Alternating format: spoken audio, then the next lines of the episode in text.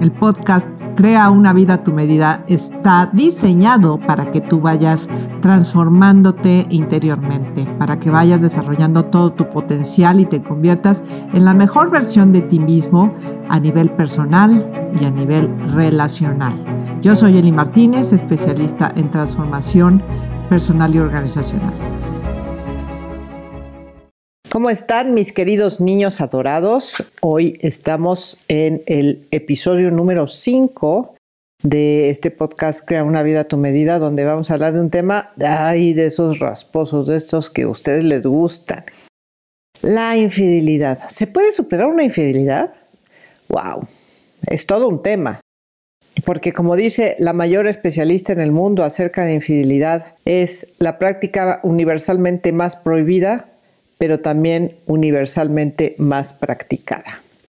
Fíjense que es algo muy interesante porque las tasas de infidelidad se han disparado, hasta parece una moda a veces, no sé, yo recibo en, terapia, en consulta, a muchas personas que han sufrido una infidelidad y esto les quiero decir que deja secuelas terribles para la persona y vamos a ver por qué. Fíjense, el amor es desordenado, pero la infidelidad aún más. Pero también es una ventana como ninguna otra a las grietas del corazón humano, porque hoy la pareja tiene que satisfacer lo que antes satisfacía toda una tribu. Digamos que antes el matrimonio no era por amor, el matrimonio era una conveniencia económica o social, eh, pero no tenía nada que ver con el amor. Por lo tanto, si te ponían el cuerno, pues no pasaba nada, porque como era un arreglo económico, eh, digamos, ¿se acuerdan de esas frases de las abuelitas que decían la casa chica y la casa grande? Lo importante es ser la parroquia y no las capillitas. ¿Se acuerdan de esas frases? Bueno, pues nos están hablando de que era relativamente normal aceptar, sobre todo que el hombre, más bien que el hombre engañara. La mujer siempre ha sido mucho más satanizado y la mujer lo vive en secreto, porque le puede costar incluso la vida en algunos países. Sin embargo, es cada vez más común. ¿Por qué? Porque el amor por sí mismo no es suficiente para mantener una relación. Y muchas veces pensamos que nada más la gente mala pone el cuerno. Hoy se sabe que no. Hay gente de todo tipo y por diferentes motivos. Y esto es lo que es bien interesante porque te tiene que llevar necesariamente a una ruptura. En mi experiencia les quiero decir que la gran mayoría de las parejas que han padecido o sufrido una infidelidad no se separan. Pero aquí la cuestión está no tanto en si se separan o no, sino qué hacen a partir de esto. Si están dispuestos a crecer, si están dispuestos a resolver los temas que estaban pendientes. Porque además, una cosa, un dato bien interesante es que las personas normalmente se arrepienten de haber lastimado a la pareja, pero no se arrepienten de la aventura vivida. Porque muchas veces viene a despertar partes dormidas. Ojo, no es justificación, ¿ok? No es justificación para poner cuernos, no. Simplemente es un llamado de atención a uno mismo para ver qué está pasando. Entonces, ¿qué pasa una vez que, la persona se entera que le están engañando? Bueno, son momentos de muchísimo dolor porque hoy se está atacando a la identidad de la persona cuando hay una infidelidad. Si se supone que yo me estoy casando contigo por amor, que yo estoy eligiendo de este mar de relaciones posibles gracias al Internet, si te estoy eligiendo a ti, es porque tú eres muy especial. Y en el momento que te sientes engañado, pues evidentemente está afectando a todo el ser de la persona. Es decir, ¿qué tan mal estoy yo?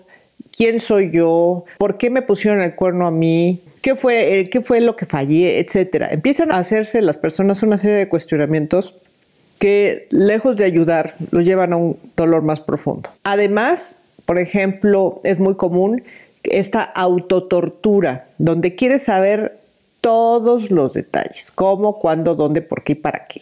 Y entre más quieres saber de la infidelidad, más dolor tienes, porque te vas enterando de más detalles. Entonces aquí yo les sugiero que no hagan ese tipo de suposiciones, no se hagan esos daños.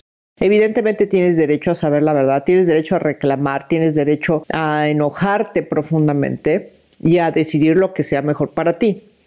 Pero no es lo mismo una infidelidad que sea como algo normal, digamos que pasas de una infidelidad a otra, otra, otra, otra, otra, a, por ejemplo, la pareja está en crisis, hay un viaje de negocios, eh, hay una noche de copas, una noche loca, pero la pareja tiene la valentía de hablarlo contigo, que eso sería rarísimo porque normalmente los cachas a través del Internet, porque así como la infidelidad hoy es más común, también es la época donde es más fácil detectar una infidelidad, ¿ok?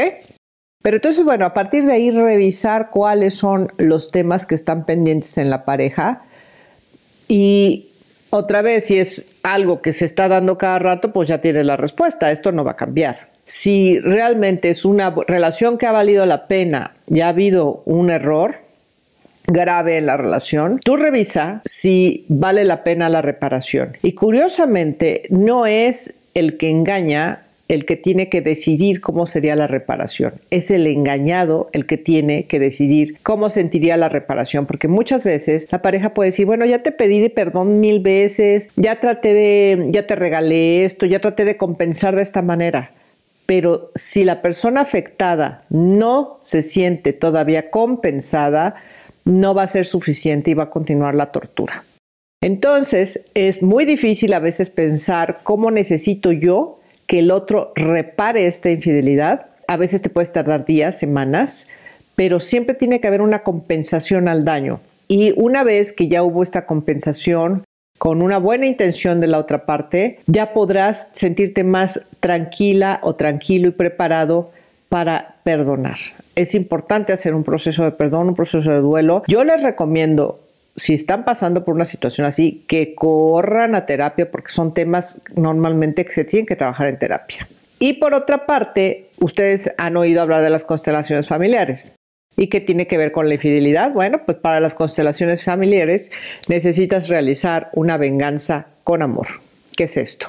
Así como el equilibrio entre una, en una relación se da con un sano dar y tomar, donde uno da algo y el otro da un poquito más y luego el otro un poquito más y luego otro poquito más y así, de tal manera que la relación se va haciendo cada vez más nutriente. Bueno, pues en el caso del daño es lo mismo, pero al revés.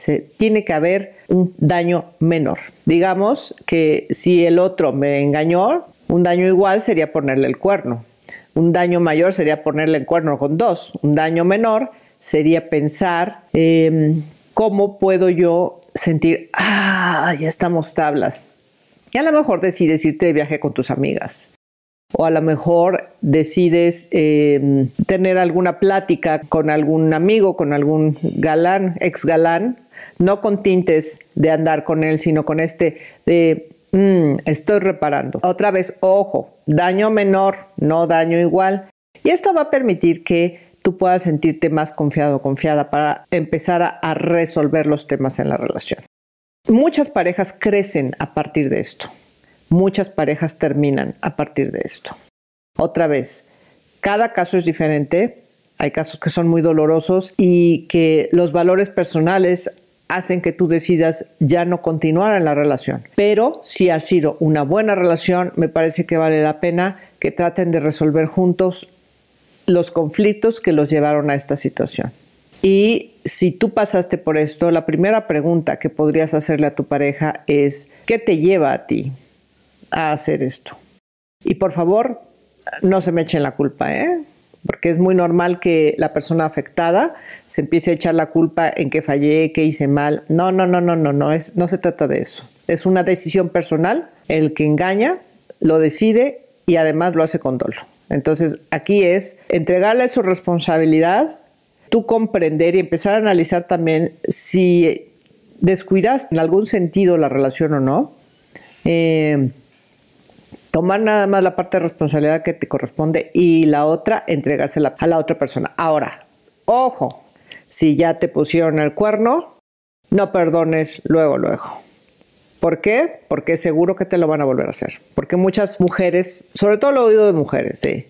No, bueno, acabo de enterarme de esto, pero bueno, ya lo perdoné porque lo amo demasiado. Perdónenme, pero si perdonas demasiado rápido una infidelidad, es seguro que te lo van a volver a hacer. Ok amigos, espero que esta información haya sido de utilidad para ustedes. A lo mejor algunos no van a estar de acuerdo.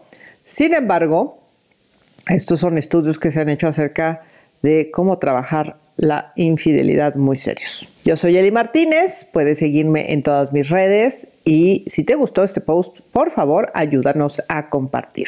Un placer estar con ustedes. Bye bye.